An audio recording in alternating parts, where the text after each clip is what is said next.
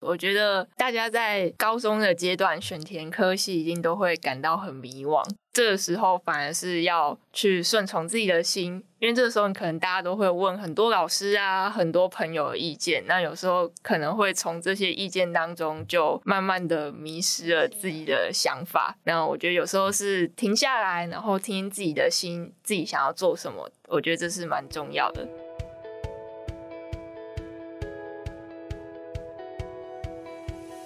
嗨，欢迎收听一零四高中职 Podcast。在学生期间，我们都经历过课业压力、升学迷惘，或者是有各种烦恼的阶段。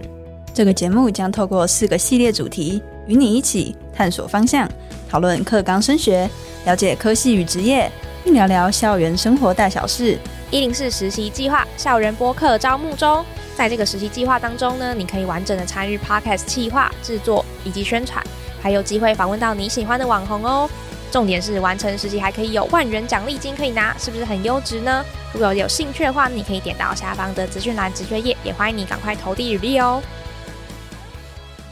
Hello，欢迎来到科系地图的第四集。那今天这一集呢，非常的特别，其实是收到我们听众投稿信箱里面的同学，他表示说他想要知道中文系到底在学什么样子的内容，以及他好奇说，如果他想要选中文系的话，那身旁的家长啊，或是朋友们都会有什么样子的反应等等的。那因此这一集呢，我们就邀请到一位大学刚毕业的中文系的学姐佩如来分享她的故事。那欢迎佩如跟我们的观众打声招呼吧。Hello，大家好，我是温佩如。那我高中的时候，我是就读新竹市的建工高中，那我是读一类组，后来考上的是辅仁大学中国文学系，目前刚毕业，然后在国小里面担任国小的实习老师。嗯，欢迎佩如今天来到我们的节目哦。那第一个问题啊，其实非常好奇，就是中文这个科目嘛，对你来讲是一直以来的兴趣吗？对，是我一直以来的兴趣，就是我从我国小、国中的时候就发现我对语文蛮擅长的。哦，相比那些数理的科目嘛，对对对，比较出来的。嗯，在我求学阶段以来啊，我的国语就一直是我最擅长、最拿手的科目，就是我可能不需要。太去复习它，隔一天我就可以有好的表现。嗯，那这样应该会有，就是得到蛮多的成就感吧？对我来说是蛮有成就感的，比起数学或英文之类的。嗯，所以其实你小时候就发现说，哎，好像国文这件事情在其他科目的相比之下，就是一个特别突出的科目。对对对，哦，那那你到国中啊，甚至到高中的时候，有没有一些就是你更加确定自己说，哎，这个国文这条路就是未来想要走的一条路？嗯，主要有两个原因，那一个就是在我求学阶段的时候，除了国语的科目表现很突出之外，那我也有去参加一些作文比赛啊，就是有参加过昆泰杯的作文比赛，然后还有邮局的征文以及新。竹青年旗杆的征文比赛，那我的文章都有很荣幸，就是有登在上面，然后有获奖，对我来说是一个蛮大的成就感的，就是我的文章、我的文笔受到肯定。哦，哎，你刚刚还有提到另外一个故事是什么？嗯，就是我当初是读一类组的班嘛，那我们班上当时大家都还蛮喜欢读文学作品，我觉得在这一段经历对我来说。有接触到很多文学啊写作的部分吧，就比如像是，嗯，我在高中的时候，我的班导是国文老师，那他也耳濡目染我很多哦，嗯，就他有引领我们大家进入到文学的世界。那我当时是觉得文学有一个很神奇的地方，当你在阅读文学作品的时候，你可以透过文字去了解这个作家他的。一些故事啊，他的遭遇，他的性格。那其实我跟他没有在同一个时空下面，但是我可以透过他的作品去穿越古今，我可以了解他的想法。那可能我从他的故事里面知道，哦，原来现在他跟我有一样的想法，然后也有一样的遭遇。那这对我来说觉得很舒压，然后觉得好像。有人理解我的感受，有人跟我是感同身受的样子。哦，哎，那所以听下来，就是阅读的这个习惯，或者你的兴趣也好，其实在无形中也帮助你蛮多的。对对对，呃，所以我们刚刚提到说，佩如大概是在比如说国中、高中的阶段，就慢慢对于就是呃中文啊这一块领域有比较明确的想法了。因为那时候你是用什么方式进到现在的福大中文系？我是用个人申请的方式。哦，哎，那你在填志愿的时候啊，就是因为我们那时候不都会考学测出来，然后你就可以填六个志愿嘛。然后你那时候爸妈得知你要读中文系的时候，他们的反应是什么？其实我的爸妈一开始是蛮，呃，他是有点不太支持我的选择。嗯，怎么说？他们会担心什么？因为爸妈总是会担心自己的小孩未来有没有工作啊，然后能不能吃饱。那中文系相对是一个比较冷门的科系，嗯，那加上可能大家对中文系的印象就是，嗯，那你出来要当老师吗？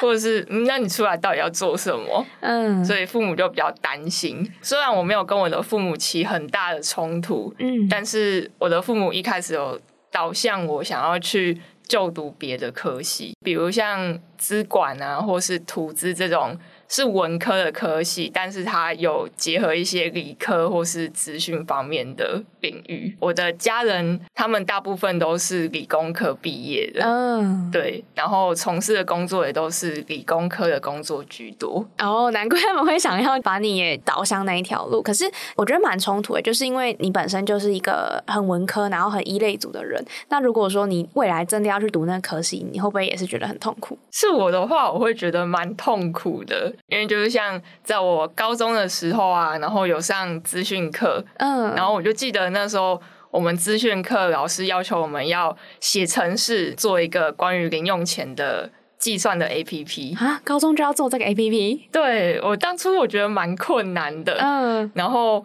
虽然有认真在听老师上课，但我还是不知道，还是做不出来，我还是做不出来，所以我就向我的爸爸求救，因为我爸爸是工程师，嗯，然后那份作业，呃，在我爸的协助之下，就有顺利完成。但是呢，这个协助大概是爸爸占了八十趴，我占二十趴。对，嗯，所以这也是因为这个这个经历，让你觉得说，哎，好像就是写城市这一块真的不擅长。对，我就觉得，呃，虽然我爸爸劝我说可以填资管系，那填资管系，他说就是在读大学的时候，他可以协助协助我的课业的部分。嗯，但是我就想说，那四年。就是在我读四年的这段学业期间，难道我爸爸都要一直协助我吗？嗯，然后我就要这样一直读着可能我没有那么擅长的科目吗？嗯，所以所以最后你还是就是走上了你自己想要的中文系的这条路。对，我就最后还是跟我的父母表达，我还是喜欢中文文学这块领域。那就是像资管啊、投资这方面是我不擅长的，最后还是幸好还是读了你喜欢的中文系。对对对，那接下来的话，我们来谈谈一下，就是因为我觉得大家像佩如刚刚前面有提到，大家对于中文系可能还是有一点刻板印象嘛，就是可能一部分是说，哎，好像只能当老师嘛，那甚至是就是中文系未来就呃，你们现在学的都是一些古典文学，甚至是你们都可以作诗作曲嘛，你自己会会碰到这些大家对你的刻板印象的想法？刻板印象第一个最大的一定就是。读中文系未来要当老师吗？那来帮我们解读一下，你觉得呢？我觉得这算呃一半对一半不对吧。就是大家毕业之后是蛮大部分的比例会去当老师，就可能是当学校的老师，或者是补习班老师。嗯，那或者是像现在你也可以选择去国外教华语，华语文的教学。对，另外的刻板印象的话，像是。可能中文系的同学都比较内向，这也是算呃一半对一半不对吧？哦，哎，我觉得这个个性好像蛮难说的，因为就是这个科系里面就是有这么多人，然后你好像也不能全部都把它归成是哦，因为你们学文学，所以你们可能就是一个很内向的人。呃，可能有些人对中文系的印象就是，哎，是不是开口就能吟唱诗句？或者是开口就能讲文言文，嗯，但其实也没有。我们只是系上会有活动，是会教大家吟唱诗词，但是我们不会可能开口就讲的很文雅或者很古典那一种，没有，就大家讲话都是跟正常人一样。对，佩如现在我们也是正常的在讲话这样子。那接下来蛮好奇啊，就是因为我们刚刚前面提到的一些中文系的小资讯也好，或者是小误会也好，那想请佩如帮我们大概介绍一下，你觉得以你们辅大中文系来说，你们系上的课程是长什么样子？嗯，系上的课程就是课程可以分成必修课跟选修课嘛。对。那必修的话，主要可以分成三种，就是文学类啊，还有思想类跟小学类。像第一个文学类啊，就是主要可以分诗选啊、文选跟词选。那它主要就是会从这些课里面去了解可能不同文类的演变啊，然后去了解这些文类还有哪些代表作家的作品。那我们会去阅读这些作品，然后试着去赏析他们。然后去了解作品里面的一些思想。词选的话，那我们就会去了解，可能词它是从五代开始起源，然后五代十国，对对对，嗯，然后一直到宋代的时候，就是它蓬勃发展的时期，嗯，那后面的话还要延伸一些派别，然后就会去了解，可能有豪放派啊，然后有哪些词人的代表，然后还有婉约派，然后有哪些。词人的代表跟作品这样子哦，我相信听到这边同学们应该会觉得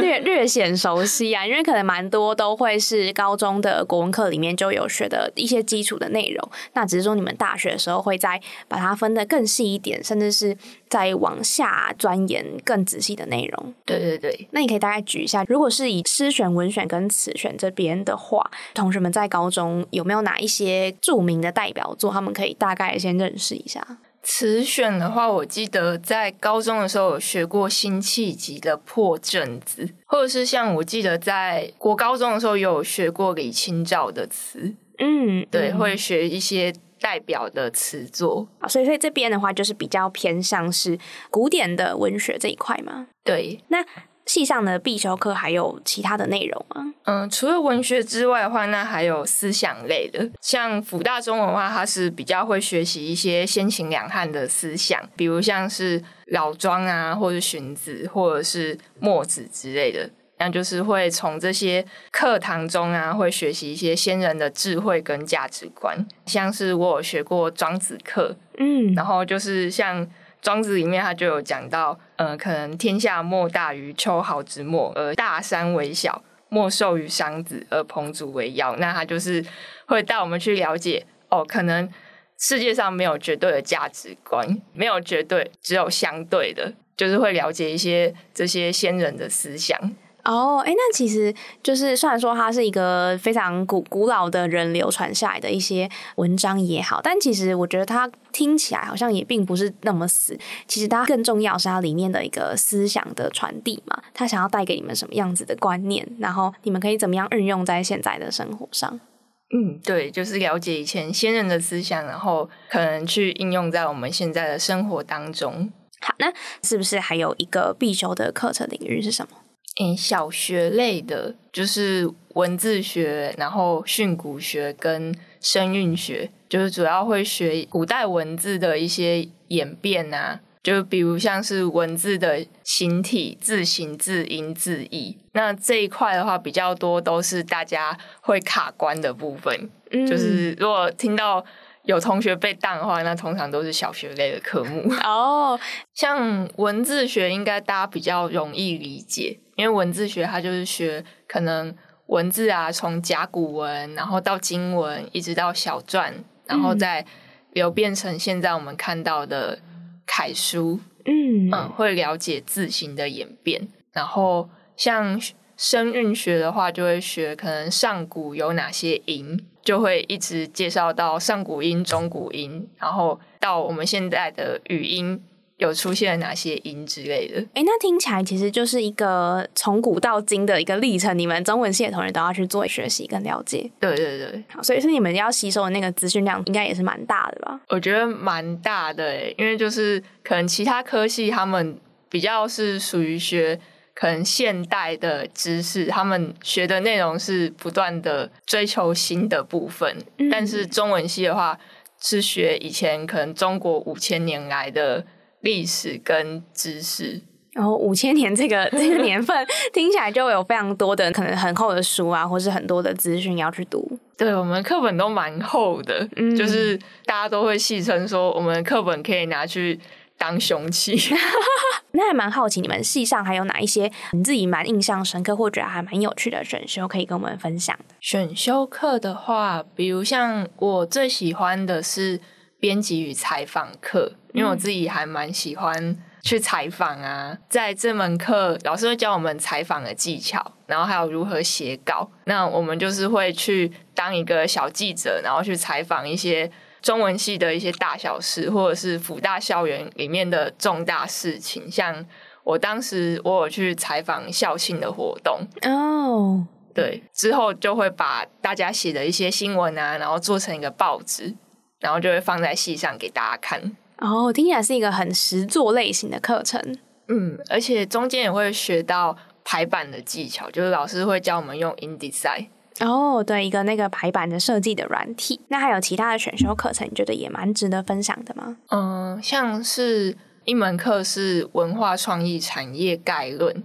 它就是比较偏艺术跟行销方面的。哎，这个是你们系上的选修吗？还是说是其他系的？也是我们系上的选修。哦，还蛮特别的。那这个课他会教什么样子的内容？老师主要就是带我们去认识一些文创产业的一些发展啊，然后有哪些类别。最后的话，老师就是会请我们分小组，然后去介绍一个文创的产业，然后请我们去设计它的相关产品。就是只要提出一个计划就可以了。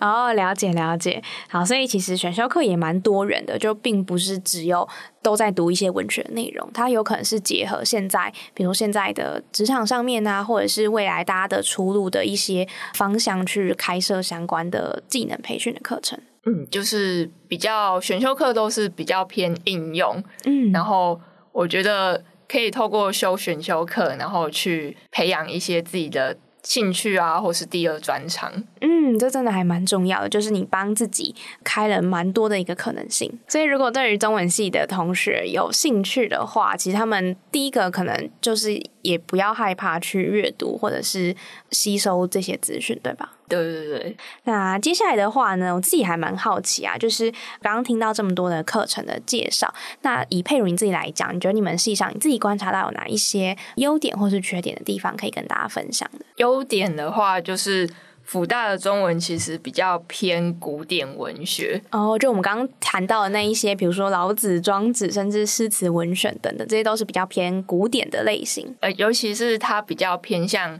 是研究先秦两汉思想的部分。哦，那所以就是如果对古典文学比较有兴趣啊，以及他可能想要研究先秦两汉思想的同学，那他就还蛮适合来读辅大中文的。哎，那如果是现代文学，佩如可以举个例子，大概有哪几类的内容吗？在我们系上的话，现代文学的课比较多，都是放在选修课。嗯，那像可能就会修现代散文，或者是戏剧，或者现代诗。这一块的部分，然后所以你们你们实际上就是以古典为重，然后现代的一些课程为辅。对，现代的就会放在选修。我觉得还有另外一部分，是因为我们系上其实还蛮重视志工服务的，所以我们系上目前大概有五到六支的志工队。哦，哎，你们的志工队是要比如说到偏乡去带小朋友的这一种吗？有两个方向。第一个就是像刚刚讲的，是去偏乡，然后做客服。嗯，那另外一个就是教一些外籍移工他们华文。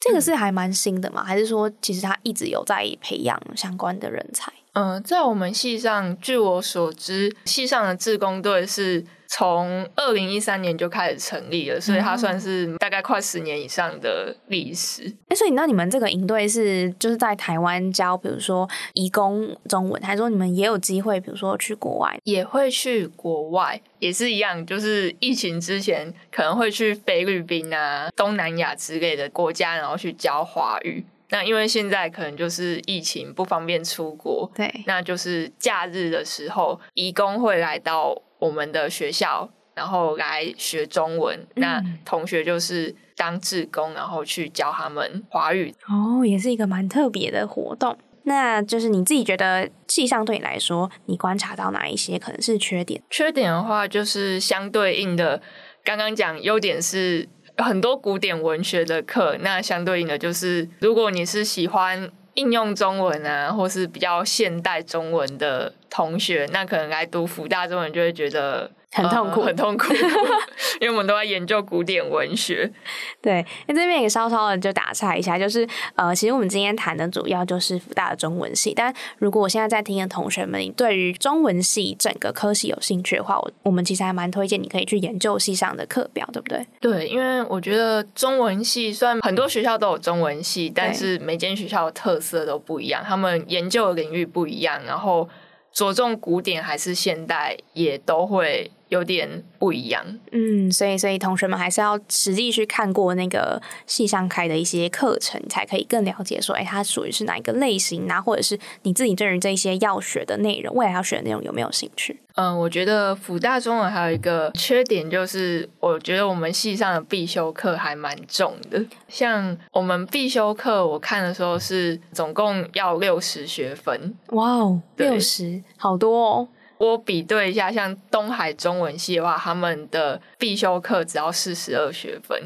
哎，真的差蛮多，大概差了十十八。嗯，但我觉得必修课如果比较多的话，那就是会压缩到我们可能选选修课啊，或是选一些。外系课的一些时间哦，对，可能就是你，你通常都会做你在修系上的必修，可能就会看到所以，其他同学怎么都可以去上其他的选修课，就觉得有点可惜。对啊，就这是算比较，也算是缺点的一部分。那呃，我们刚谈到这么多关于就是中文系它所学的内容啊，以及说我们观察到的一些优点跟缺点，或者是这个科系的特色等等。那我想问佩如，因为你也刚毕业嘛，然后做现在回想过去大学四年的时光，你觉得系上带给你哪一些蛮棒的地方？嗯，我觉得在读中文系这四年里面，嗯，它带给我第一个文本分析的能力。可能我在看一篇文章的时候，我可以很快就抓住这篇文章的重点，或者是可能这个作者他想要表达的一些情感啊，或是隐喻之类的。嗯，因为在中文系，我们上课都会需要阅读很多的文章。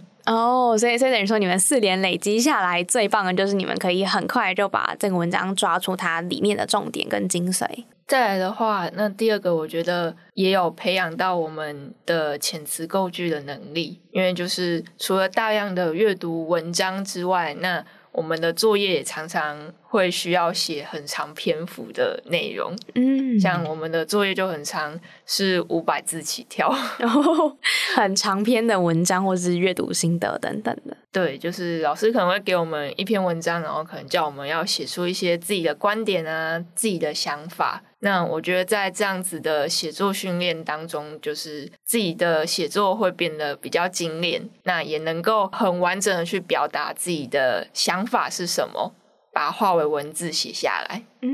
等于说你们在文字的那个操控或是表达上面，其实这个能力还蛮厉害的。对，我相信中文系的同学应该在这一块都是很厉害。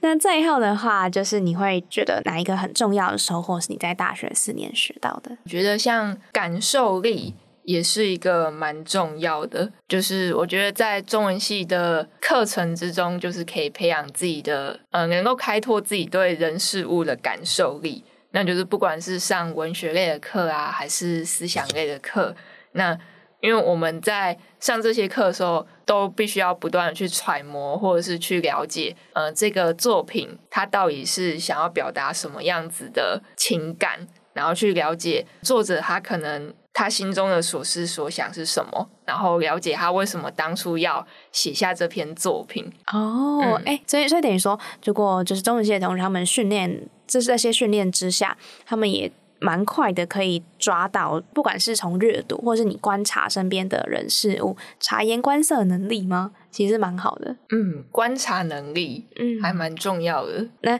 呃，其实中文系它其实并不只有大家可能看到的很表面，只是在学一些文学的东西。其实它有蛮多的软性的实力，是其实可以透过这四年的训练跟累积，然后慢慢培养起来。那它未来可能都会是，不管是在每个工作上面，它都是一个必备的技巧。那蛮好奇啊，就是呃，因为佩如现在也刚毕业嘛，然后你自己观察到，就是以你们系上的同学来说，他们大多都从事什么样的工作啊，或者他们去做什么样子的事情？嗯，刚毕业，然后我觉得系上的同学大部分的出路，一个就是老师，嗯，还是会走就是教育的教职这一块。对，教职的蛮多的。那第二个就是公务员。哦，哎，为什么是公务员？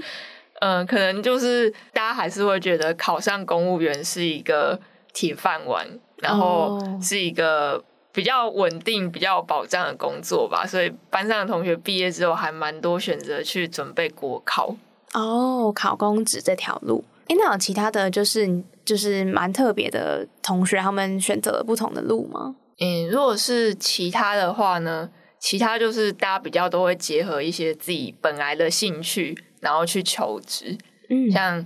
有些人可能会选择去当广告文案啊，哦，就是帮忙写那个文字的，比如说行销文案等等的那个工作。对，或是行销企划，然后或者是像我班上那时候有一个同学，他是蛮喜欢玩游戏的哦，然后他就。选择去当那个写游戏的那个剧本，哎，好厉害哦！嗯，对我觉得还蛮特别的。所以可能比如说记者啊、编辑啊、文案啊、编剧等等，这些都是中文系同学他们未来有机会也可能从事的工作。那其实他们的核心可能都会是在文字能力的操控跟运用上面。嗯，文字能力的操控，或者是可能在戏上培养一些人文的精神。因为其实像刚刚提到的，比如说行销计划的工作，它一个很重要的重点就是你要去观察，比如说你的 TA 他现在是什么样子的人，他们可能需要什么样子的内容或资讯，然后你再提供适合的东西给他们。对，那这些可能就是中文系的能力上面可以运用上的。好，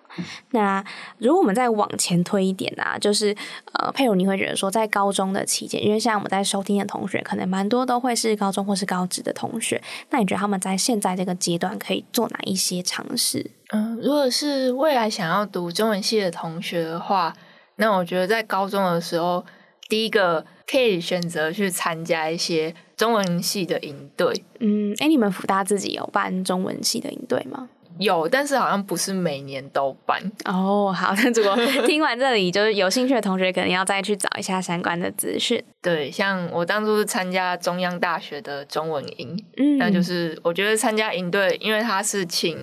外面的可能作家，或是自己校内的中文系老师来上营队的课程。那我觉得这是一个最能够直接体验中文系的课程内容是不是你想要的。哦，那你上完之后有没有很大的冲击，或者还其实跟你想象中差不多？还是会有一点冲击啊，因为毕竟当时是中文系教授来上课，所以他们上的内容难度还蛮难的。那我当时候才高中而已，然后还有加上，因为当时中央大学的中文系他们比较研究的方向是戏曲的部分，所以那时候我也是有点惊讶，就是想到哇，原来。中文系也要学戏曲这一部分，然后当初他们有学长姐就是出来直接表演唱那个歌仔戏，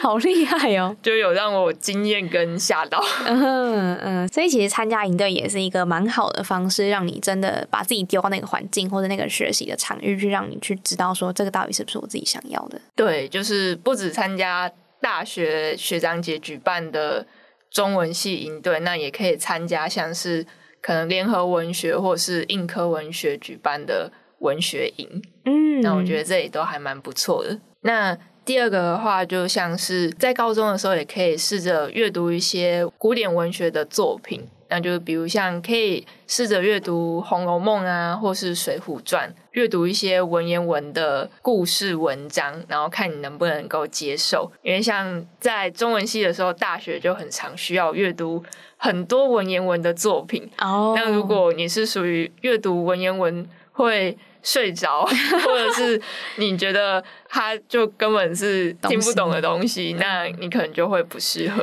哦，好，所以同学们现在可以赶快把那课本或是相关的书再拿出来看一下，就确定自己到底是不是真的有看懂。那最后呢，就是因为同学们现在在课堂中或是学校的生活里面，可能还会有一些，比如说要写阅读的心得或是报告等等。那这是是不是也是一个蛮好的机会去练习或者是认识自己？我觉得还不错，在高中的时候也可以尝试，可能写一些阅读心得啊，或者是如果喜欢写部落格的，也可以写部落格，因为就是你可以练习一下你的文笔呀，因为中文系常需要写作嘛，就我们作业常需要可能表达自己的一些想法跟你的思考，嗯，那如果你。会排斥写长文作品的话，那你可能也不适合读中文系。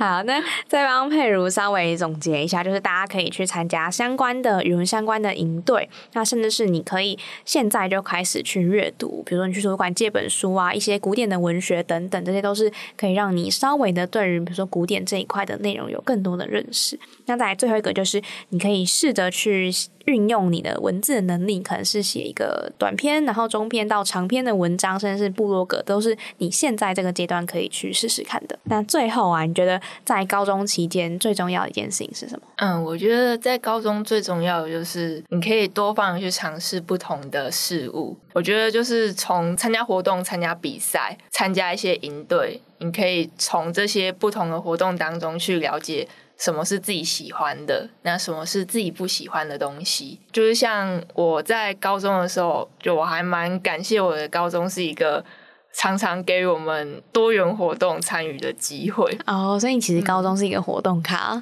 可以这样讲。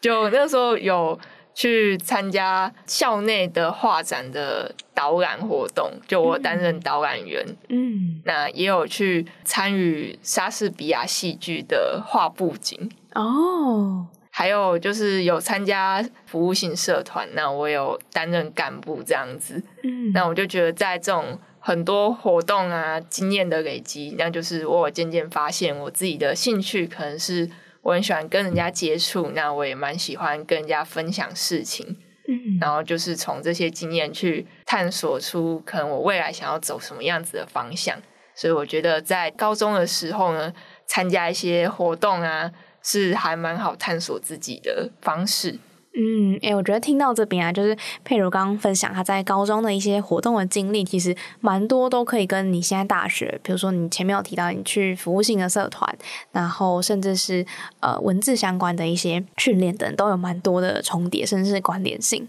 那最后，你还有想要跟我们的听众说什么吗？我觉得大家在高中的阶段选填科系，一定都会感到很迷惘。那我觉得这个时候反而是要去顺从自己的心，因为这个时候你可能大家都会问很多老师啊、很多朋友的意见。那有时候可能会从这些意见当中就。